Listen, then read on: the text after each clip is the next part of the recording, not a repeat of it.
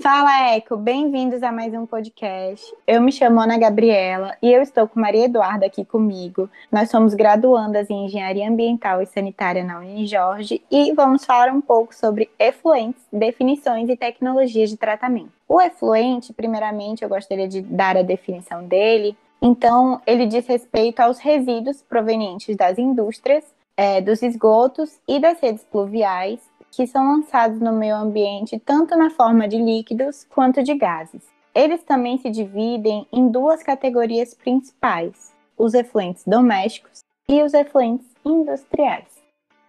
Os efluentes domésticos são gerados pelas residências e, apesar de não parecer, se eles forem descartados no meio ambiente de forma incorreta, eles podem causar grandes prejuízos ambientais. Alguns exemplos dessa categoria são o esgoto residencial, restos de comida, caixa de gordura, que é bastante comum, principalmente em zonas rurais, e fossas sépticas. Os efluentes industriais, eles são despejos líquidos provenientes das áreas de processamento industrial, ou seja, inclui os processos de produção de água de lavagem, de operação de limpeza e outras fontes que apresentam produtos produzidos em estabelecimento industrial. No tratamento dos efluentes, Maria Eduarda vai falar um pouquinho sobre isso para a gente. Perfeito, Ana. Então, os processos de tratamento de efluentes convencionais podem ser separados em cinco etapas. Temos o pré-tratamento, o tratamento primário, o tratamento secundário, o tratamento do lodo e o tratamento terciário, que em geral são processos físico-químicos ou biológicos. O pré-tratamento tem como objetivo separar a água dos sólidos em suspensão e materiais que ficam flutuando. Geralmente, são utilizados dois processos nessa etapa, o gradeamento e a desarenação. O gradeamento é realizado por grades metálicas que funcionam como uma barreira para os sólidos maiores.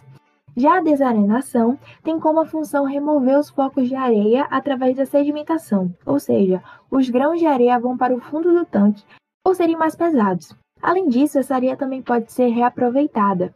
Esses processos garantem até mesmo uma certa segurança aos equipamentos das estações de tratamento, que podem ser danificados por conta desses resíduos maiores ou até pequenos mesmo que danificam ali as máquinas. E aí chegamos no tratamento primário, que busca remover os sólidos em suspensão, sedimentáveis, materiais flutuantes e matéria orgânica. Vocês vão já entender. Primeiro, são inseridos produtos químicos nos efluentes para neutralização da carga. Ou seja, preparamos esse efluente para ocorrer a floculação, que nada mais é do que o agrupamento das partículas poluentes que existem ali. E isso será necessário para a próxima etapa, a decantação primária, que separa o sólido, que nesse caso, após a floculação se tornou o que chamamos de lodo, do líquido, que é o nosso efluente bruto. Tudo isso por meio de decantadores que fazem o lodo ficar no fundo do tanque, assim como fizemos anteriormente com a areia porém agora com a ajuda de produtos químicos é, para a formação dos lodo, partículas poluentes agrupadas